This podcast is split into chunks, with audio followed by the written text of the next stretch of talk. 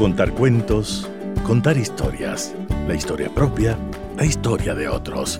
Desde este momento en Radio Sucesos, Déjame que te cuente. Déjame que te cuente. Un programa conducido por Gisela Echeverría Castro. Amigas y amigos de Radio Sucesos, muy buenos días. ¿Cómo están ustedes? Bienvenidas y bienvenidos a nuestro programa. Aquí andábamos sufriendo porque se nos había ido la señal de la radio y no sabíamos si íbamos o no a poder hacer el programa el día de hoy. Pero ventajosamente, aunque iniciamos fuera de nuestro horario, aquí estamos, aquí estamos eh, para poder desarrollar, como siempre, este programa que va con todo cariño a través de 101.7 FM. Y mi saludo cordial a todas las personas que nos escuchan en www.radiosucesos.fm. Les saluda Giselle Echeverría.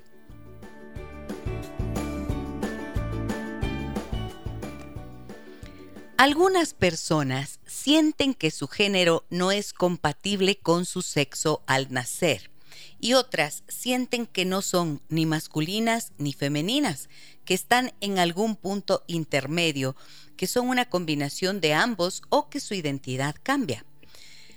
A esto se denomina disforia de género consiste en tener sentimientos de angustia o de dificultad significativos relacionados con un sentimiento de que el sexo de esta persona al nacer no coincide con su sentido interno de sí mismo como masculino o femenino. Mixto, neutral o algo más es lo que se conoce como identidad de género. Tema delicado tema complicado también de abordar. Sin embargo, lo hacemos porque cada vez escucho más historias en relación a esta temática y hemos invitado a un experto que nos atiende esta llamada vía Zoom desde la Ciudad de México. Estoy hablando del doctor Eduardo Ramos. Él es médico cirujano de la Universidad Nacional Autónoma de México, educador sexual y consejero en sexualidad humana de la Universidad Autónoma de Querétaro y la Fundación Mexicana, Mexicana perdón, para la Planeación Familiar. Además, es eh, psicoterapeuta sistémico y terapeuta sexual por la Asociación Mexicana para la Salud Sexual.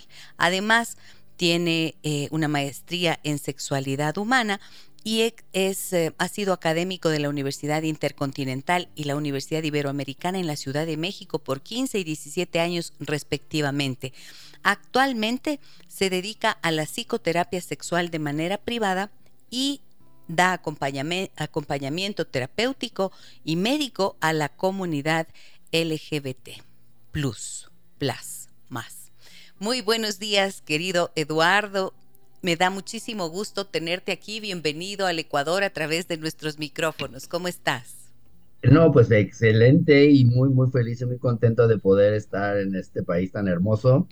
Este, y pues que sea a distancia, poder platicar y poder tener este contacto con tu, la, tu población, tus radioescuchas, ¿no? Y poder este, trabajar con este tema que bien dices, es un tema que cada día escuchamos más, que cada día este, nos abrimos más y cada día eh, vamos tratando de resolver no nada más cuestionamientos, conceptos, sino vidas, ¿no? Sino vidas, eh, este, eh, formas de, de, de, ser, formas de vivir y que es súper y bien importante y necesario este, tener estos conocimientos y esta información que tú hoy les vas a brindar a todos tus radioescuchas. Muchísimas gracias, Eduardo. Me da tanto gusto eh, porque, a ver, por ahí hay un adagio que dice, habla de lo que sabes. ¿No es cierto? Uno tiene que hablar de lo que uno sabe, de lo que ha estudiado, de lo que corresponde a una experiencia vital inclusive, pero de lo que sabes. Y yo veo a través de tu formación que tú efectivamente eres un experto en esta temática, así que te agradezco mucho por acompañarnos. Bueno, yo hice una definición, ¿no es cierto? Expliqué que algunas personas sienten que su género no es compatible con su sexo al nacer y que otras sienten que no son ni masculinas ni femeninas o, y que se encuentran en algún punto intermedio, que son una combinación de ambos o que su identidad cambia. Dime por favor si es correcta esta definición que estoy compartiendo sobre la disforia de género. Sí, no, definitivamente está bien. Nada más hay algunos detallitos como lo masculino y lo femenino. Cuando hablamos de una disforia, no estamos hablando si me comporto masculino o femenino, sino me comporto como hombre o como mujer. que son conceptos completamente diferentes, ¿no? Cuando hablamos de identidades de género, estamos hablando de quién soy que soy, ¿no? Quién sé que soy, ¿no? Y si soy hombre, soy mujer, soy los dos géneros o no soy ningún género, ¿no? O varío de un género a otro. Esa es mi identidad.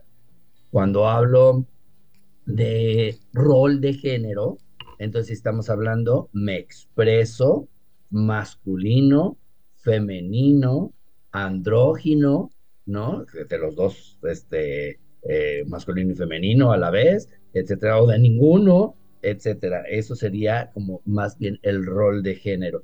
Y podríamos seguir hablando sobre todo también de las orientaciones de género. Y las orientaciones de género ya es lo eh, homosexual, el heterosexual, el bisexual, el pansexual y todo lo que se acumula esta semana, como dicen acá en los pronósticos de todo lo que se acumula en esta semana que además va cambiando y va y se va ampliando eh, notablemente y a una velocidad que a veces es tan difícil de comprender, ¿verdad? Bien, me gusta. Y eso que dices, perdón, y eso que dices es ciertísimo, porque hay veces que ya no comprendemos tanto cambio que decimos, esto es falso, esto es una moda, esto es eh, como, eh, como una epidemia, y ni esa epidemia no es moda, ha existido toda la vida, simplemente hoy a través de estos medios, a través de la más información, a través de que hoy tenemos posibilidades, a través de eh, Zoom, a través de Facebook, a través de Instagram, a través de todo lo que se puede tener como redes, hay más comunicación y hay más información. Entonces, hoy la gente está hablando más de eso y está hablando más de lo que sienten. Muy bien, ahora yo te pregunto, la palabra disforia en, en sí misma, ¿Qué significa disforia de género? ¿Qué significa? Ah, disforia es una, eh, es dolor. Ajá.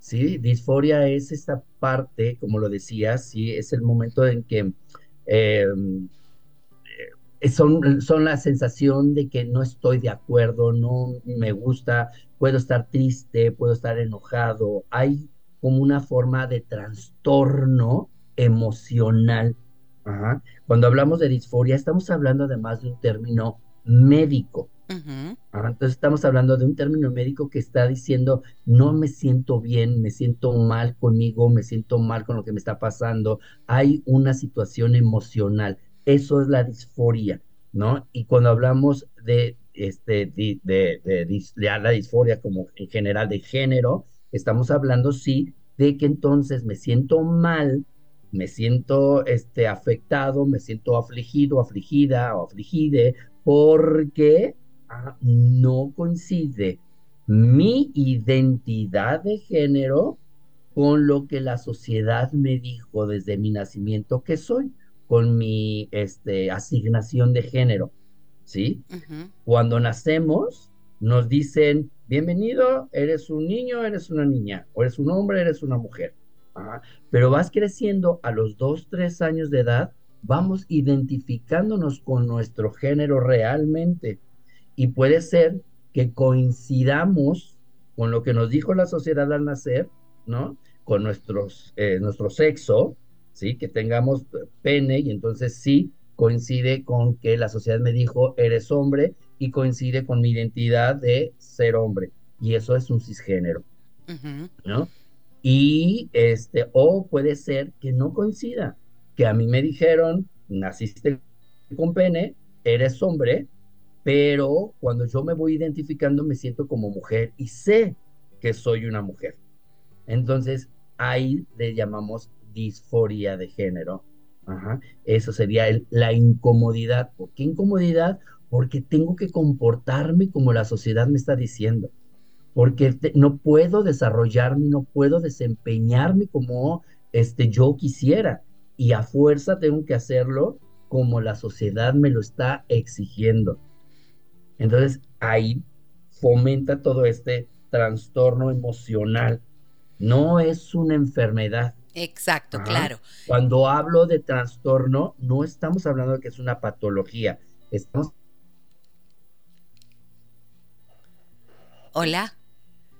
Aló, aló, aló. Perdimos la señal, creo. Perdí la señal con la señal de internet. Ah, caray. Ahora, hoy andamos con problemas de señal. Primero de la radio, ahora de internet. Oh, no. ¿Aquí? Allá. Aquí no en Ecuador, en México. Eduardo. Ay, qué pesar. ¿Qué pasó? Bueno, estamos hablando con el doctor Eduardo Ramos. Él es psicoterapeuta sexual que atiende consulta privada y da acompañamiento psicoterapéutico y médico a la comunidad LGBT. Q, ¿no es cierto? Así lo decimos. Y estamos hablando con él sobre disforia de género. Fíjense ustedes cómo eh, nos explicaba en esta primera parte del programa que la disforia de género no es una enfermedad, sino una incomodidad. La incomodidad, el malestar interno, emocional, la incomodidad que puede experimentar una persona que nació, como nos explicaba el doctor, con un pene, pero y al nacer se dice, es un niño, es un varón. Eh, o nace con una vulva y es una niña, es una mujer. Sin embargo... eso es lo que asigna la sociedad. Eso es lo que la biología te dice, ¿no es cierto? Así apareces biológicamente. Sin embargo, a medida que pasa el tiempo, entonces, de repente, 5, 6, 7, 8 años, no se sabe en qué edad, empiezas a sentir esta incomodidad y a saber que no corresponde la sensación interna con lo que eh, tu cuerpo está manifestando. Es correcto, ¿no es cierto? Con lo que mi mente está manifestando, con lo que yo sé que soy.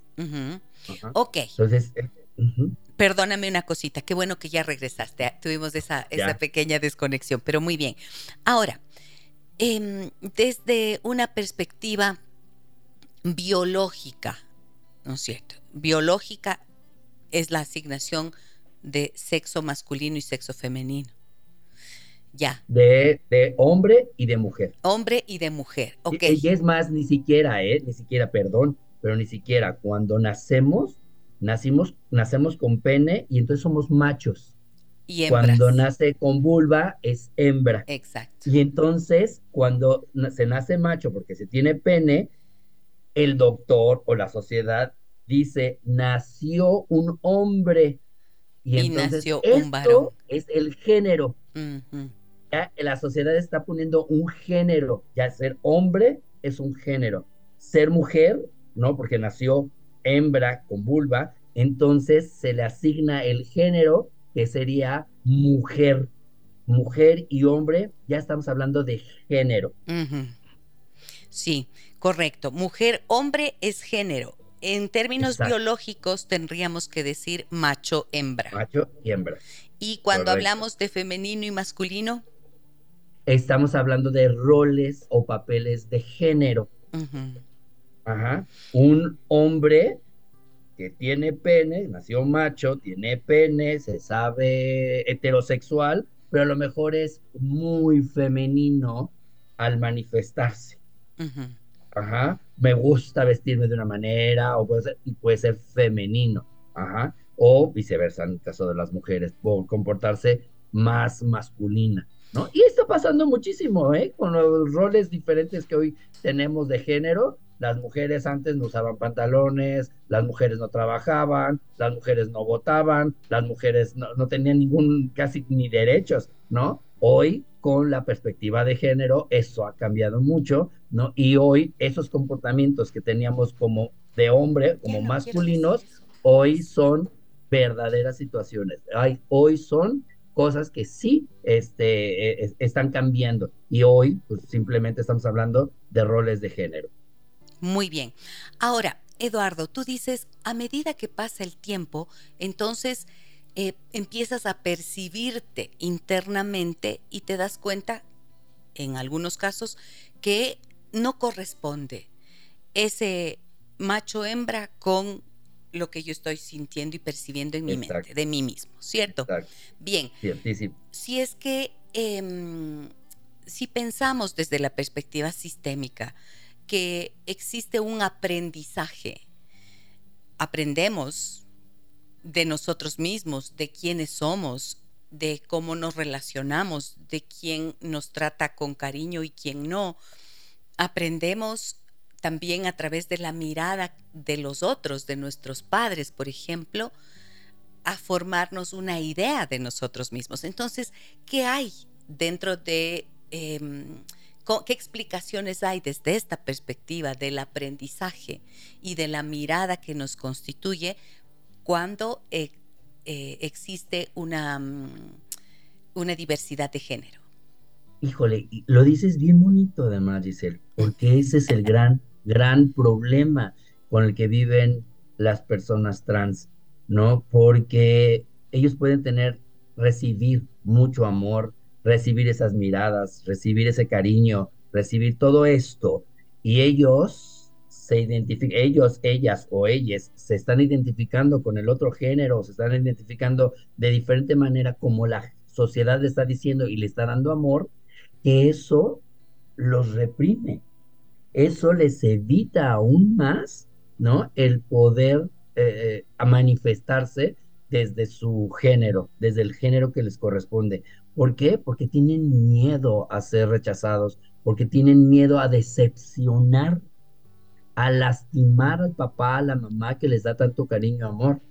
Tienen miedo de que entonces papá, mamá los rechace, papá y mamá los corra de casa, papá y mamá les diga, tú estás mal, tú estás loco, papá y mamá los lleven al psiquiatra, papá y mamá, etcétera, etcétera. Eso, eso es lo que hace, ese cariño, ese amor, hace que todavía muchas veces, ¿eh? no en todas las ocasiones, pero muchas veces puedan sentir más represión.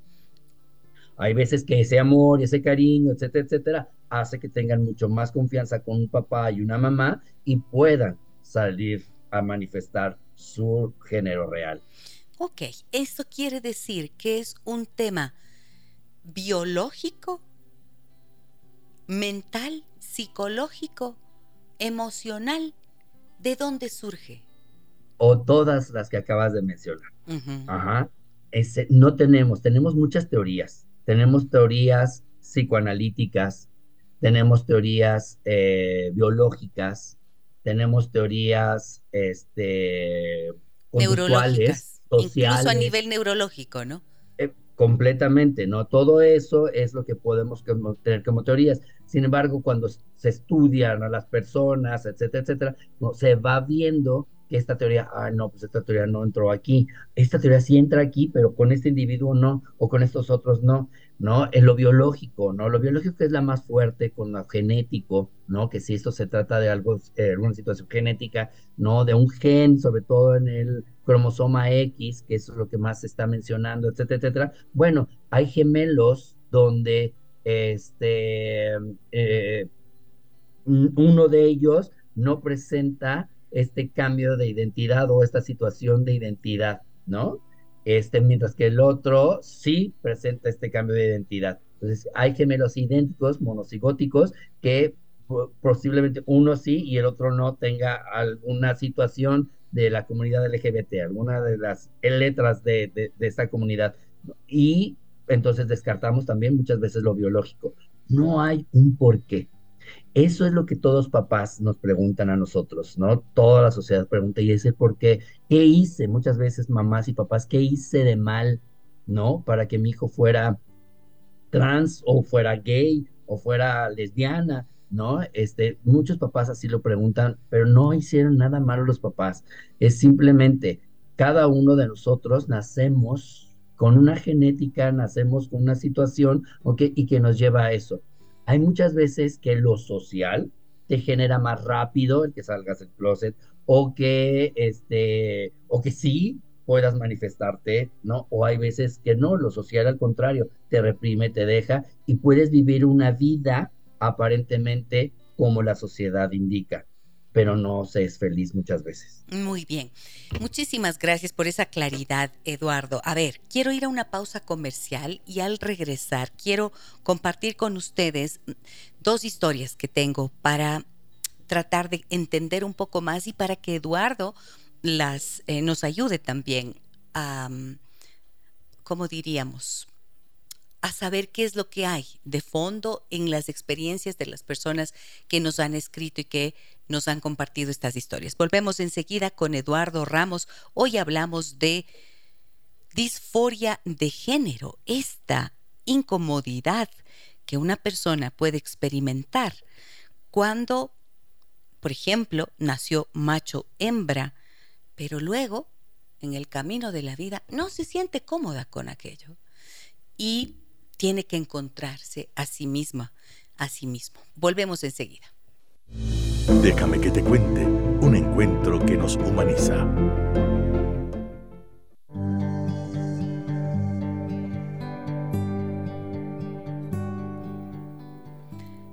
Niñas, niños, niñes, ¿cómo se dice?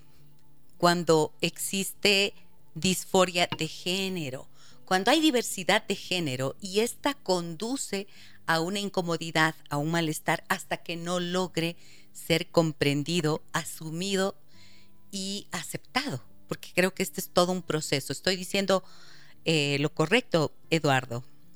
Sí, correcto. Ay, perdón. Este sí es correcto, sí, este, le decimos niño, niña o niñe, ah, según la identidad de esta persona. Cuando, a pesar de tenerse un pene, pero la persona sabe que es una niña, hay que llamarle en sus pronombres y con su nombre real, ¿no? Eres una niña y tienes que hablarle en artículos femeninos, etcétera. Cuando se tiene pene, a pesar de, digo, cuando se tiene vulva, se tiene una vulva, pero la, persona dice soy un niño, tenemos que llamarle como en, en masculino, en pronombres masculinos, este, como niño, ajá. ¿Y qué pasa con el niñe? El niñe pues, son las personas que pueden tener, sentir que son tanto eh, hombres como mujeres o que no tienen ningún género, que puedo no tener ningún género, no me identifico como hombre, no me identifico como mujer y entonces se les dice niñe o se les dice, este, se les habla con E, que eso es el gran rollo ahora, ¿no? De la inclusión. ¿no? Ese, es el gran, ese es el gran problema. Muy bien. Así es decía que voy a, compartir con ustedes eh, historias. Tengo una que eh, Paulina Narváez, que es una colaboradora permanente de nuestro programa, perdón, eh, nos había, em, nos había pedido que diéramos cabida a una historia, ¿verdad? Y entonces, sí, precisamente. Y aquí la tenemos. Escuchemos, por favor. Déjame que te cuente. Julia tiene 12 años, viene de un hogar roto, crece con su abuelita y su hermana de 15 años, porque su mamá vive fuera del país, porque cuando se separó de su padre, no tuvo más alternativa que salir adelante y buscar oportunidades, y se le abrió una fuera de estas fronteras. Para Julia, su padre no existe. Cuando por algún motivo se habla de los padres, ella dice que el suyo es un monstruo que murió que lo odia. Un día Julia se paró frente a su clase en el colegio y dijo de repente sin rodeos, Soy un niño, me llamo Julio. Su clase reaccionó muy normal. El profesor no hizo ningún comentario, le pidió que vuelva a su sitio y siguieron su clase como si nada. Desde luego, las preguntas llegaron cuando los niños regresaron a sus casas y contaron a sus padres lo ocurrido. En mi caso, mi hija me dijo de una manera muy normal todo lo que había pasado esa mañana y me pidió que si le podía invitar un día de estos a su casa, a nuestra casa, para jugar. Le dije que desde luego. Pero no me preguntó nada más. Asumió el tema de lo más normal. Yo le dije, entonces llamo a su abuelita a la abuelita de la Juli para coordinar todo. Mi hija me miró y me dijo enfáticamente, la abuelita del Julio, mami. Y yo solo respondí, Sí, claro, del Julio. Durante el año escolar, Julio ha tenido algunos ataques de ansiedad, algunos desmayos y ciertos problemas de adaptación, pese a la comprensión de todos sus compañeros y a la intervención de alguna manera que, ha recibido del colegio. Eh, Julio comenzó a vendarse el pecho y cada vez sus crisis eran más seguidas.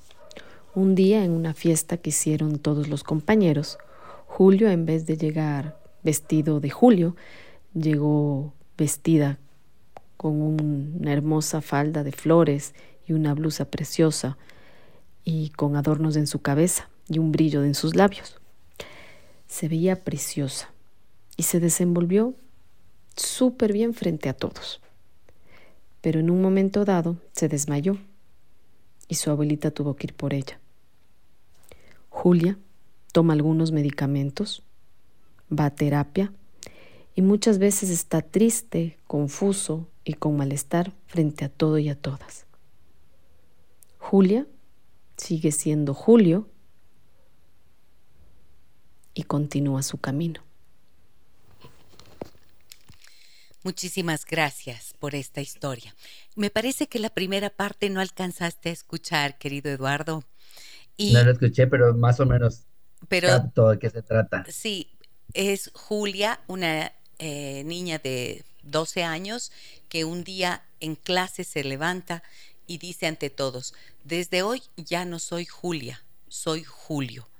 Los niños, las niñas, los compañeros de, la, de la, clase no, no preguntan, no dicen absolutamente nada, eh, todo va bien.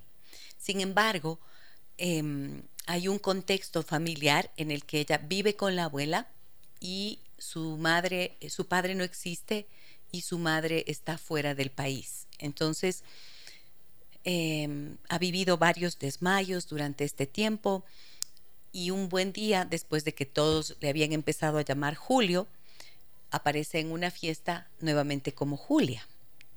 Entonces, ¿qué pasa en este caso? ¿Qué está pasando? desde tu experiencia, ¿qué nos puedes decir? Este, bueno, hay cosas que, hay que, reafirmar y que hay que, decir.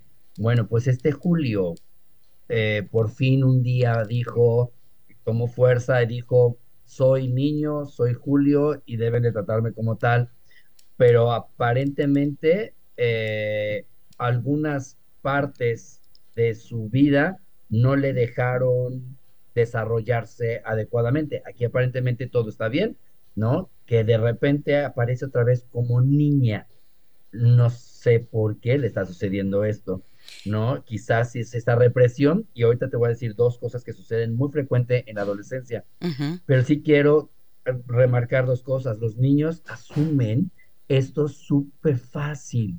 Los compañeros y compañeras en la escuela es bien fácil. Ah, pues eres, ah, pues eres lo más, lo, lo, de menos es quién eres. Simplemente qué padre que sigue siendo mi amigo, mi amiga, mi amigue. No, eso es lo más importante para los chavos, para los chavas, ¿no? Y hay otro punto que también se menciona, que es la adolescencia. Digo, no se menciona como palabra, pero cuando nos dice que se eh, eh, Empezó a, tapar, a vendarse los pechos, ajá. Exactamente, entonces estamos hablando que ya está en una etapa donde ya están desarrollándose las mamas y le da vergüenza, ¿no? Esto también, qué tan fuerte lo tiene, este, apretado, que todo eso, que también puede provocar eh, pues, problemas de, de, oxigenación, movimientos en los pulmones, etcétera, etcétera, y eso puede también provocar los desmayos, etcétera. Mm, Ahora, todo esto que también me estás diciendo, eso es justamente la disforia. Por eso le llamamos médicamente la disforia, porque hay ese trastorno que está dando signos y síntomas, no por que se sea una niña o se sea un niño, sino por la forma en que no se puede vivir como tal, como su identidad. Ajá esta es la parte clave. Esto creo que es lo más importante que quede claro.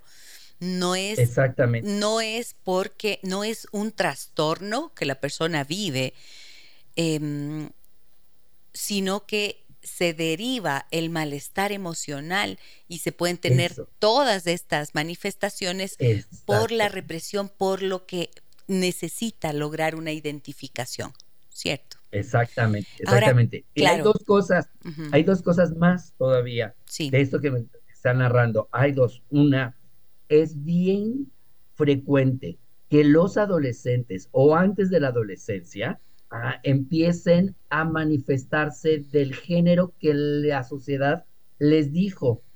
¿Por qué? Porque ahora ya tengo un poco más de conciencia y sé que si yo me comporto como el, la sociedad quiere que me comporte, entonces no voy a tener tantos problemas. Me van a seguir queriendo. Voy a tener mejores, eh, eh, mejor vida según su fantasía. Pero no sucede eso, porque no son felices.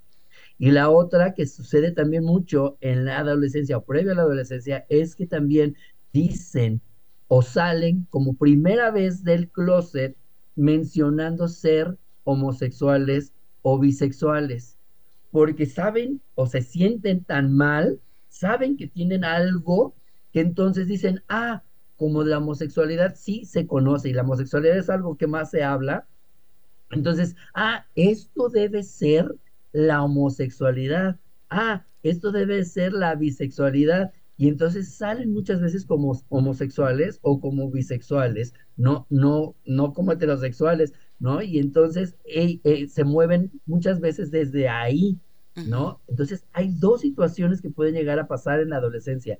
El voy a tratar de ser como la sociedad me pide y, y o voy a salir como homosexual o como bisexual.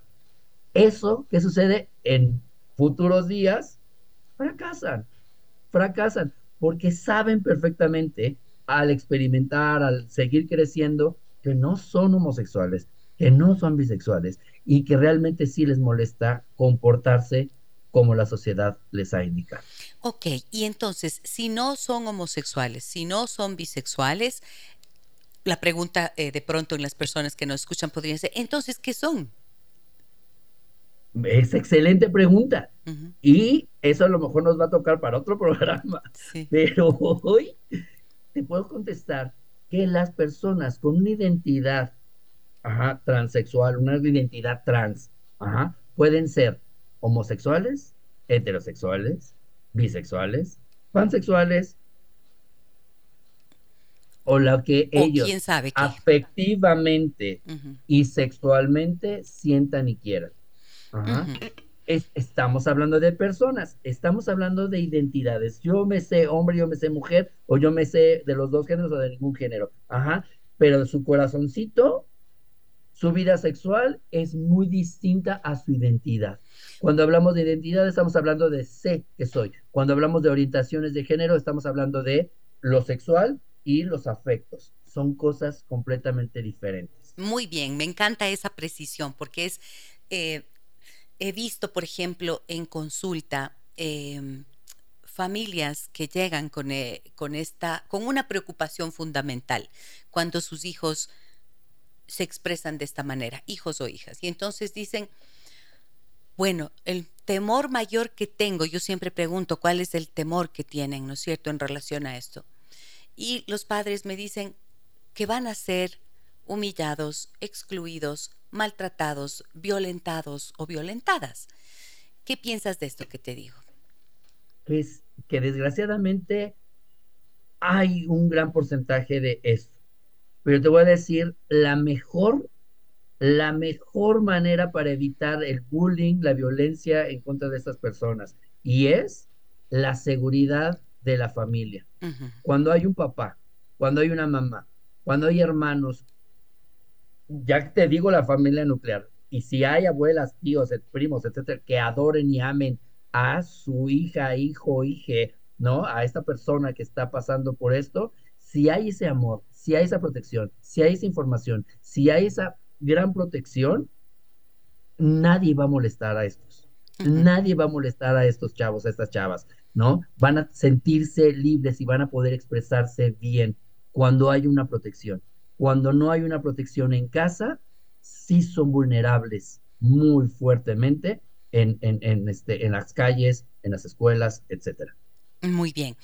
Eh, mira lo que nos dicen. Tengo preguntas de las amigas y amigos que nos escuchan y eh, quiero compartirlas contigo, Eduardo. Me dicen, por ejemplo, buenos días y saludos a todas las personas, a todas las personas. Dos preguntas. ¿Cómo influyen la energía masculina y femenina en la disforia de género de los y las adolescentes? La energía de los adolescentes, hombres y mujeres, pues va a influir de la misma manera dentro de tu identidad, ¿no? Yo como, yo como persona que tengo un pene, pero sé que soy una mujer, me voy a comportar como la mayoría de mis compañeras porque me identifico, me identifico con mi madre, me identifico con la abuela, me identifico con mis amigas, ¿no? Y mi energía va a ser esa.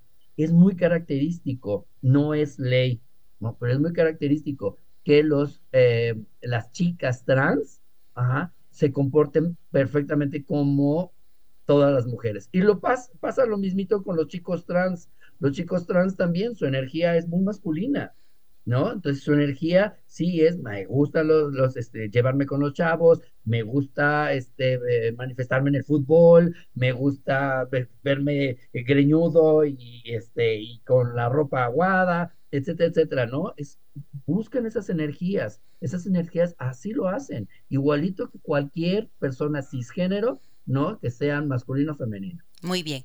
Algunas recomendaciones para afirmar, esta es pregunta del público, algunas recomendaciones para afirmar y prevenir en hijos e hijas adolescentes la disforia de género. No, es que no hay manera de prevenir. Es que, no hay manera de prevenir. Con eso se nace, con eso se crece y con eso se vive. La mejor prevención es la que les decía hace rato. La mejor prevención es amar.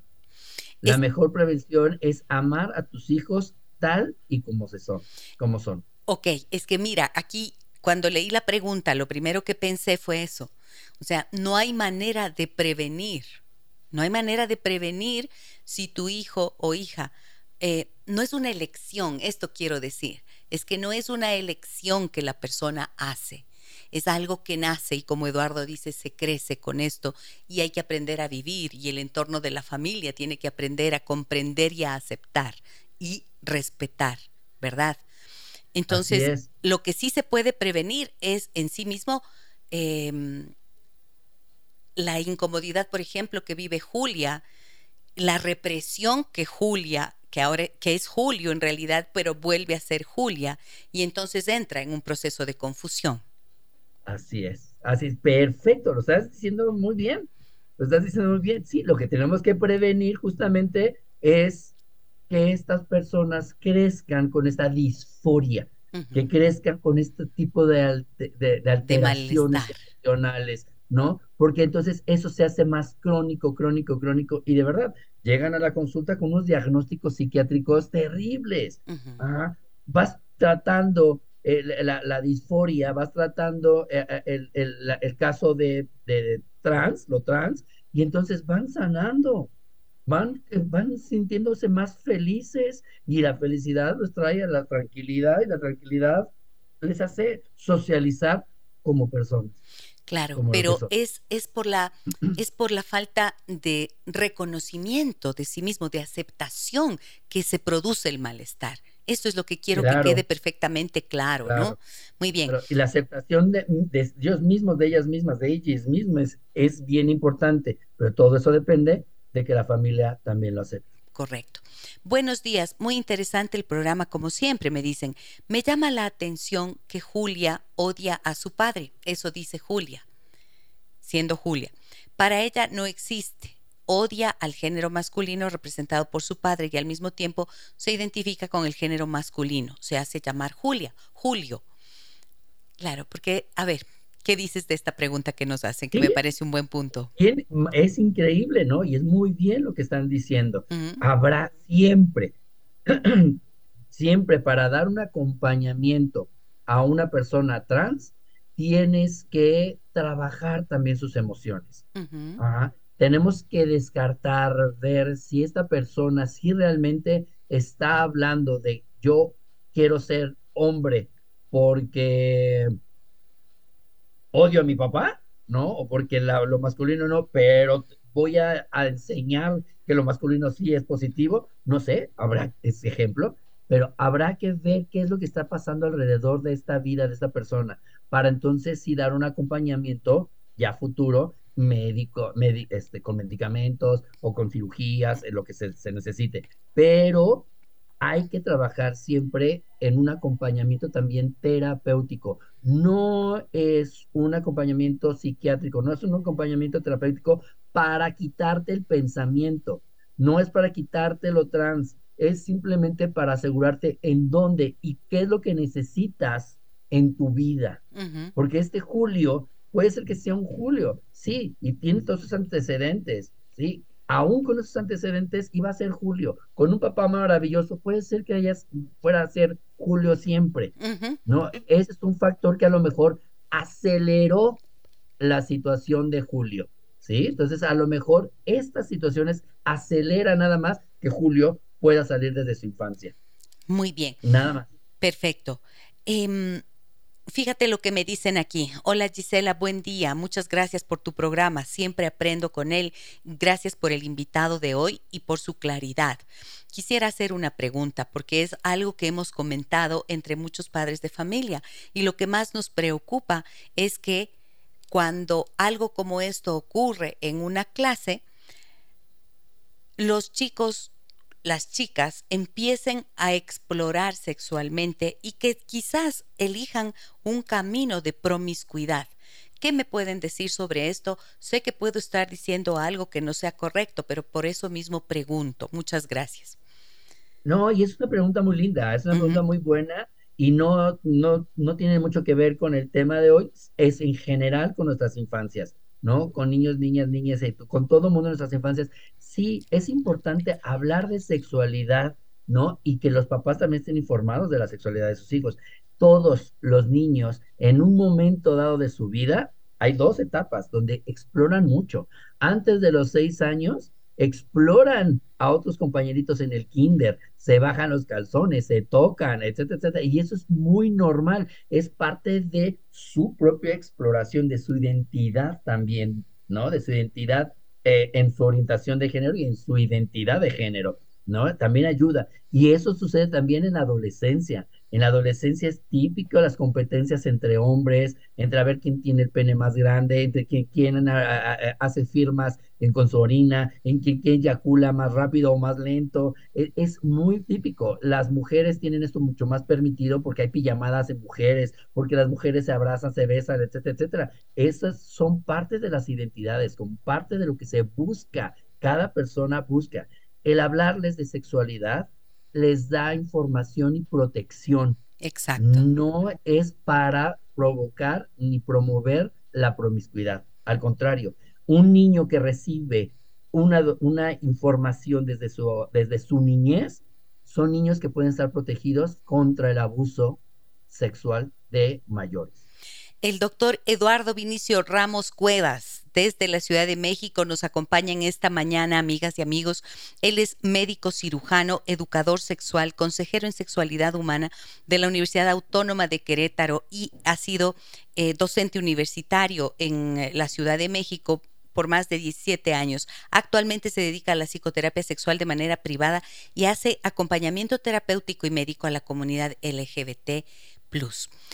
Me dicen también en el 099 55 639 90. Excelente tema, muy clara y detallada la explicación del invitado. Muchas gracias. ¿Cómo podemos abordar estos temas con nuestros hijos pequeños y en el hogar? Por ejemplo, con los abuelos que son muy cerrados. Muy importante pregunta. Hermosa pregunta. Muchísimas gracias.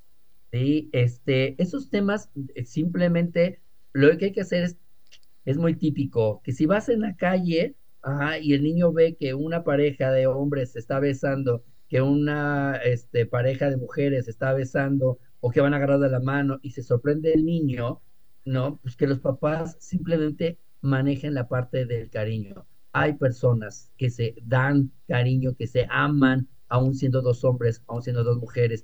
Y el tema va aumentando, va cambiando. ¿Por qué esta, este, esta persona que parece hombre lleva falda? ¿No? Bueno, pues porque así hay personas, y se les va platicando, hay personas que su identidad es de, mujer, aunque aparenten como hombres, a pesar de que tengan barba, ¿no? Se les gusta vestirse de mujer. Hay que hacerlo de forma muy natural. Mientras a nosotros nos esté nervio de que me está preguntando eso, el niño lo va a percibir y entonces va a verlo como anormal, como algo malo. Entonces tenemos que decirlo bien, claro, ¿no? Y si no tenemos una respuesta, entonces, ay, no sé qué decirte, pero le vamos a preguntar a la maestra, o le vamos a preguntar a una doctora, o le vamos a preguntar a un especialista, o vamos a leer en un libro y después lo, lo podemos platicar juntos. Me dicen también en Facebook, donde hacemos nuestra transmisión en vivo, Silvia dice, habría que ver qué le pasó a Julio con su papá o si otros varones le hicieron daño. Hay muchas chicas que buscan esta salida como protección por ser víctimas recurrentes de abuso sexual o violación de los varones en su vida. ¿Qué puedes mm, decir sobre eso? Sí, hay una posibilidad, la, es una teoría. podríamos ver qué es lo que ha sucedido, si ha pasado esto, ¿no? Y hay que nada más descartarlo sin la intención de cambiar su identidad esto, porque miren, hay un tema. Sí es probable que pueda haber existido un abuso o una violación, pero eso también le puede pasar a una persona hetero. Y esto es... Una persona así. Exacto. Y entonces esto es lo que quiero que esté claro, que son dos temas separados, dos temas que debemos entender de manera distinta, ¿cierto, Eduardo? Completamente de acuerdo contigo, Gis. Así es, ¿no? Son cosas muy diferentes, muy distintas. Habrá que ver si hay una, hay que curar esa herida, ¿no? Y hay que seguir trabajando con su identidad. ¿Y has tenido casos en los que, por ejemplo, tratas, haces la psicoterapia del abuso o de la violación, si es que existiera, y más adelante, y más adelante eh, la identidad de género cambia? 100%. Todos los teorías, todas las situaciones que han llegado por alguna u otra razón, trabajas con esto y su identidad continúa. Nunca, nunca, a pesar de muchos artículos que dicen que existen, etcétera, etcétera, nunca he tenido un paciente que se arrepienta de su acompañamiento o de su eh, confirmación de género. Jamás he tenido alguien que se eche para atrás. Y esto es súper importante porque antes había como la duda, ¿no es cierto? Que se decía, ¿se nace o se hace? Pero hoy la investigación, esto hace 25 años yo recuerdo, esa pregunta existía. en la actualidad la investigación científica ha avanzado mucho y se pueden hacer estas afirmaciones. Completamente. Hoy la teoría mayor, la teoría más fuerte es la congénita. Muy bien. Mm, verás, esta es otra de las, de las eh, preguntas que teníamos, que te, que te decía que nos habían llegado y que quería compartir con ustedes. Nos dicen, eh, Gisela, por favor, que mi mensaje sea anónimo. Mi hija me ha pedido que le llame hijo. Ella tiene un novio que es bastante afeminado y veo que mi hija ahora es un poco masculina. ¿Cómo puedo entender esta situación y cómo puedo aceptar que me pida que le diga hijo si es mi hija? También me pide que le diga mije. Este, justo, esa es la situación. Si su hija hoy dice soy hombre, entonces tenemos que llamarle por los pronombres que sabe él que son. Él está manifestándose perfectamente como hombre. Vean aquí, hasta buscó una persona femenina, ¿no? No sabemos su orientación de género, si orientación de género, si es homosexual, heterosexual o bisexual, podemos sospecharlo, pero por lo menos ya cuando una persona dice, llámame por hombre, llámame, y se lo dice a la mamá, que son los que más nervio dan decirle la verdad, identificarse así, es porque tienen mucha seguridad de sí mismos, en este caso como él, tienen mucha seguridad de sí mismo, y lo que hay que hacer es trabajar en una terapia papá, mamá, hijo, ¿no? Para poder desarrollarse y desempeñarse en, el, en la identidad de género de su hijo hoy. Es lo que yo les recomendaría.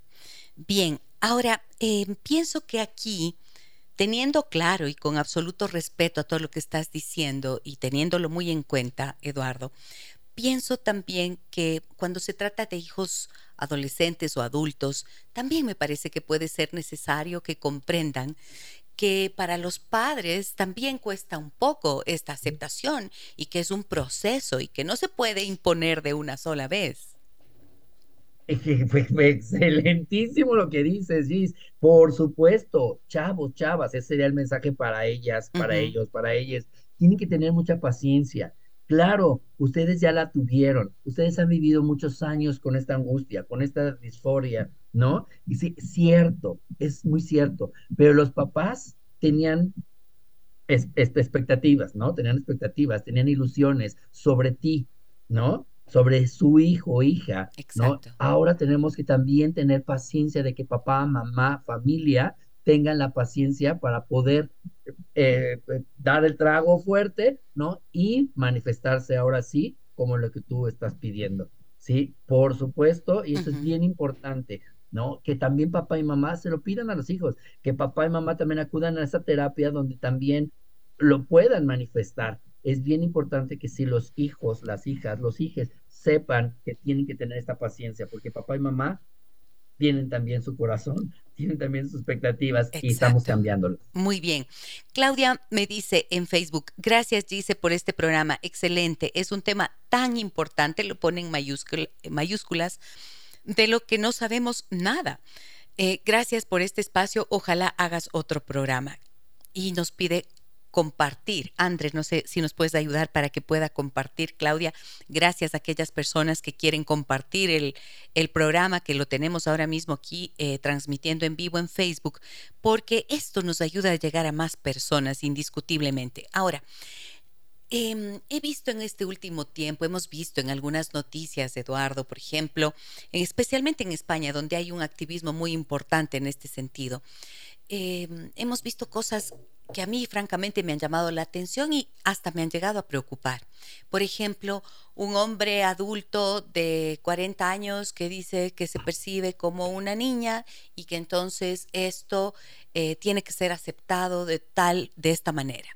Eh, situaciones que pueden sonar extremas y que precisamente porque me llaman la atención pregunto, ¿Cómo se leen este tipo de situaciones? ¿Crees que en algún eh. momento puede llegarse a extremos como en todo, cuando abres la puerta de algo, si ha estado contenido demasiado tiempo, entonces termina yéndose a otro extremo.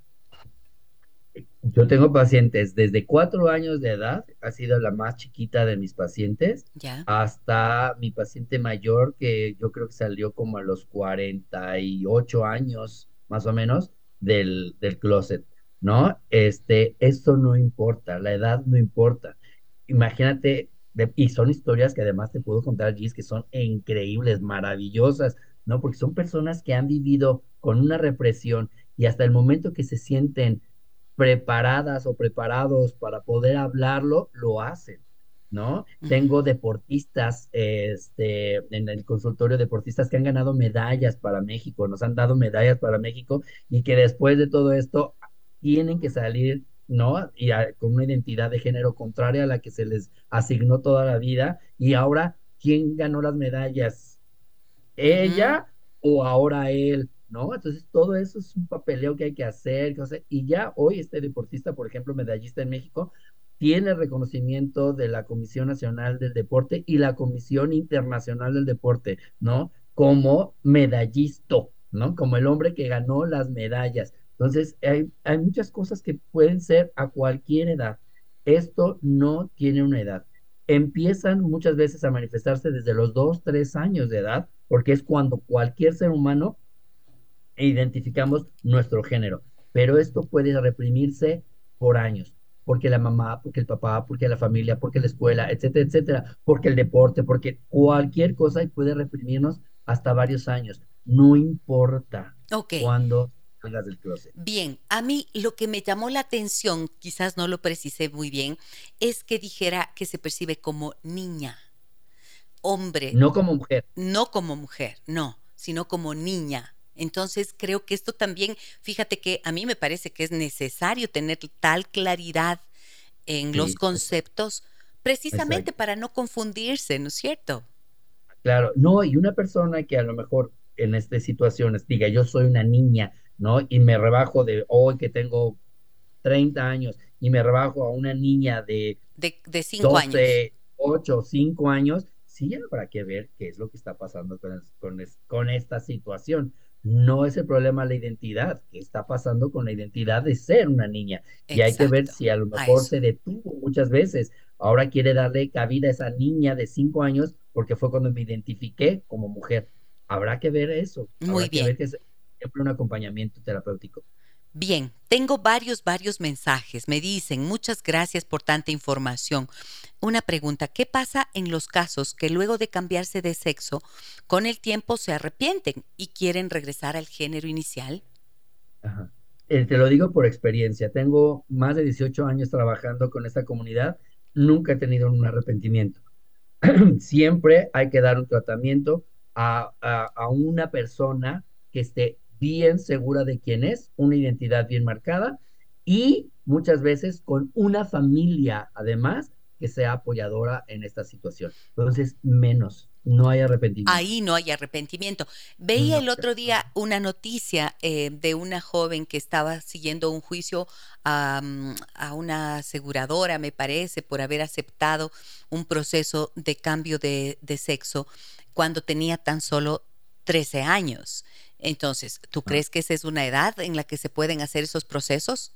Claro que no, claro, que, por, Eso, eh, por eso hay que ser falsos, por eso son procesos o son publicidad falsa, porque yo creo que ningún, ningún eh, eh, cirujano hace una cirugía de confirmación de género en genitales antes de los 18 años de edad. Nadie, nadie. Acá también está pasando lo mismo. Una diputada empezó a hablar que se está mutilando a los niños desde chiquitos, ¿no? Que por el género. Eso es falso, falso. Las eh, cirugías se realizan ya cuando son mayores de edad. Entonces, y previo un proceso de aceptación, de clarificación, como lo que estás diciendo. Completamente, completamente, pero no se mutila primero, no se mutila a nadie, y dos, estas situaciones quirúrgicas se tienen que hacer en ya una mayoría de edad, ¿ok? Y con un consentimiento y un trabajo perfecto con la persona. Buenos días, estimada Gisela. Me dicen, soy Pablo, asiduo oyente de su programa. Muchas gracias, Pablo. Me dicen una pregunta al doctor con respecto a la crisis de identidad sexual, la cual es un hecho en nuestra sociedad. Si los médicos, psicoterapeutas, psiquiatras y psicólogos están dispuestos a ayudar a una persona homosexual a aceptar su homosexualidad, ¿por qué mejor no le ayudan a aceptar su realidad de ser hombre o mujer? Es que es muy diferente. Son ¿eh? dos Cuando cosas hablamos De homosexualidad, sí. Cuando hablamos de homosexualidad no estamos hablando de que hay una identidad de mujer. No. Ajá. Hay homosexuales que son muy masculinos, muy masculinos, ¿no? Este, que no tienen nada de femenino ni nada. Eso es completamente diferente. Hay homosexuales que sí pueden tener tendencias más femeninas, pero no una identidad. Su orientación, ajá, los afectos, eh, su sexualidad, sí es con el, con el mismo género, ¿no? Su identidad es con el mismo género, su, su eh, la orientación de su deseo sexual y de sus su afectos. Deseo, es, su deseo es hacia personas de su mismo género, ¿no? Hombres o mujeres, pero no tiene nada que ver con la identidad. Acuérdense, identidad de género es muy diferente a la orientación de género. Son cosas muy diferentes. Una persona con identidad de género puede ser eh, eh, hombre o mujer, puede ser heterosexual, homosexual, bisexual, etcétera, etcétera. Buenos días, doctores. Me dicen, ¿y a qué edad se puede ya hablar de sexualidad y de estos temas con los niños? Desde que el niño, la niña tiene uso y razón y puede tener un vocabulario. Desde ese momento se puede hablar. Obviamente no le vamos a hablar de muchos temas que no tenemos que hablarles, ¿no? Claro, que no corresponden a la edad. No tenemos, no corresponden. Pero sí, por ejemplo, un niño, una niña, hay que hablarles de nadie puede este, tocarte tus genitales, nadie puede observarte tus genitales, nadie, solamente mamá te los puede tocar cuando te bañes o cuando es así. Tenemos que hablar de que haya abusos sexuales y que la niña, el niño tienen que protegerse, decir no tener la distinción entre lo prohibido y lo privado.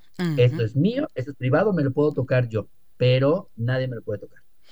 Buenos días, me dicen gracias por este tema. Por favor, ¿cómo debe abordar el tema el niño con sus padres, ya que ellos son muy cuadrados? Ajá, es una pregunta hermosa porque eso es todos los días. cómo lo vivo, cómo, lo, cómo se lo digo a mi papá, cómo se lo digo a mi mamá, si lo dicen con mucho miedo. Eh, yo recomiendo que a lo mejor primero pida una terapia, ¿no? Que vaya con el terapeuta, con un sexólogo, con alguien que se abra en este tema y que a lo mejor inviten a los papás a abrir el tema o trabajar con este, esta persona, con esta menor o este menor, ¿no? Y este, puedan ya él atreverse a hablarlo con papá y con mamá.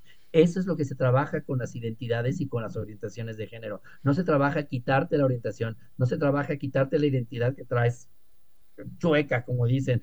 No, no es eso lo que se trabaja. Se trabaja cómo trabajarte con tu sociedad. Hoy eres homosexual, hoy eres un transexual. Bueno, pues vamos a trabajar con eso y tu sociedad. Hay personas que podrían calificarlo como, entre comillas, lo voy a poner, em, Eduardo, anomalía. porque escapa de lo que se supone el, la normalidad.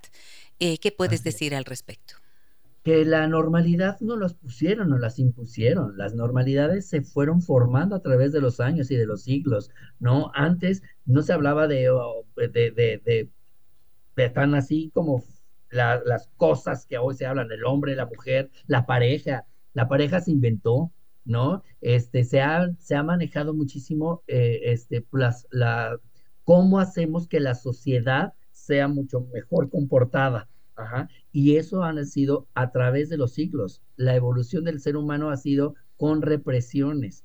Hoy lo que está pasando es que estamos liberándonos de muchas represiones y hoy ah, estamos saliendo en identidades, en orientaciones, con muchísimo más facilidad. Pero eh, lo que ha sucedido es que siempre ha habido represiones en lo que se dice. Lo anormal en la sexualidad no existe.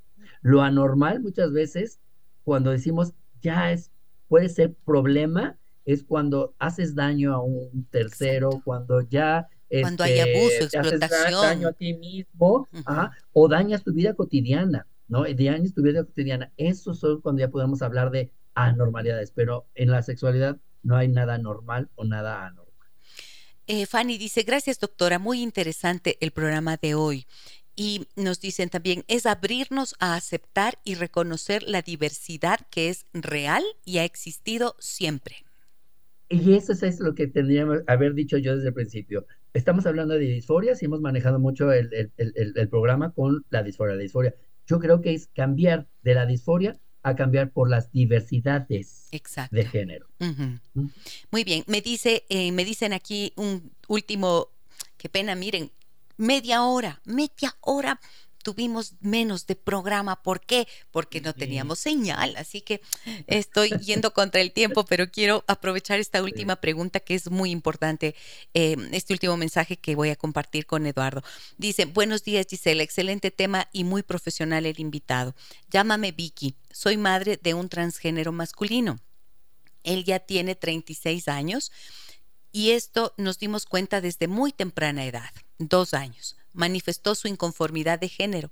En ese tiempo no tuvimos ayuda profesional, pero ahora somos unos padres felices y principalmente mi hijo vive a plenitud su identidad de género y siempre fue aceptado y querido en el entorno familiar. No dejo de agradecer a la familia por su apoyo incondicional, incluso abuelos en edad avanzada. Aquí lo que cuenta es el amor, en mayúsculas lo pone, y no cómo nos identificamos. Lo único que espero es que la gente se eduque y no juzgue desde la ignorancia. Gracias por estos temas que nos ayudan y educan. ¿Cómo se llama? ¿Cómo te llamas? Vicky, me dijiste que te diga. Vicky, muchas gracias. Mira este mensaje precioso. Preciosísimo. Y ahí, mira, hasta logró Vicky dejarme callado, ¿no? Estos son los ejemplos. Estos son los ejemplos de vida. Estos son los ejemplos que hay que, que, que ojalá salieran y salieran al aire, porque de esto tenemos que aprender todos los seres humanos. Esto es, ahí está, contundente y claro, y, lo, y, y, creo que es importantísimo tener en cuenta lo que dicen, porque mira, el que se para a juzgar lo hace sin pensar que puede ocurrirle eh, en su vida, en su familia, que puede tener un hijo, que si le escucha dando los mensajes eh, misógenos, excluyentes, juzgadores, entonces no va a sentirse ese hijo, esa hija, ese hijo, no van a sentirse en la libertad de poder expresarse y decir, mira quién soy, mira, esto soy. Y ahí es donde empiezan las dificultades, ahí empieza la disforia. Ahí empieza el malestar. Entonces, esto quiero que quede perfectamente claro. Gracias de corazón, Vicky, por tu testimonio tan bello. Eduardo, muchas gracias. Me ha encantado conocerte. Te agradezco tanto por la claridad. Gracias, gracias, Gis, y gracias a tu equipo también por contactarme. Y pues estoy aquí para servirles y cuando quieran repetir el programa o saber otro programa, pues aquí estoy, encantadísimo. Cuento contigo desde ya y con muchísimo eh, afán buscaremos tener un nuevo programa contigo. Gracias por tu claridad. Al contrario, gracias a ustedes. Un saludo a todo Ecuador. Muchísimas gracias al doctor Eduardo Ramos, que desde Ciudad de México nos atiende. Miren, para hablar de un tema, como dije al inicio, delicado, pero cuando lo hacemos desde un punto de vista profesional, con esta claridad conceptual y con esta eh, con este respeto a lo que significa el ser humano en sus múltiples diversidades, pues salen cosas tan bellas como este mensaje final de Vicky que nos ayuda eh, a tener un digno broche eh, un digno broche de oro para cerrarlo. Muy bien. Muchísimas gracias de nuevo. Mañana a las 9 horas con 30 estaremos nuevamente con ustedes para acompañarlos en este programa. Un abrazo grande a todas y todos. Gracias por su confianza. Gracias a quienes escriben y a quienes permanecen en el silencio y hacen parte de esta comunidad de personas interesadas en su crecimiento personal y familiar. Soy Gisela Echeverría. Hasta mañana. Las historias que merecen ser contadas y escuchadas. Historias que conmueven, historias que inspiran. Mañana, desde las 9 y 30, déjame que te cuente. Déjame que te cuente. Con Gisela Echeverría Castro.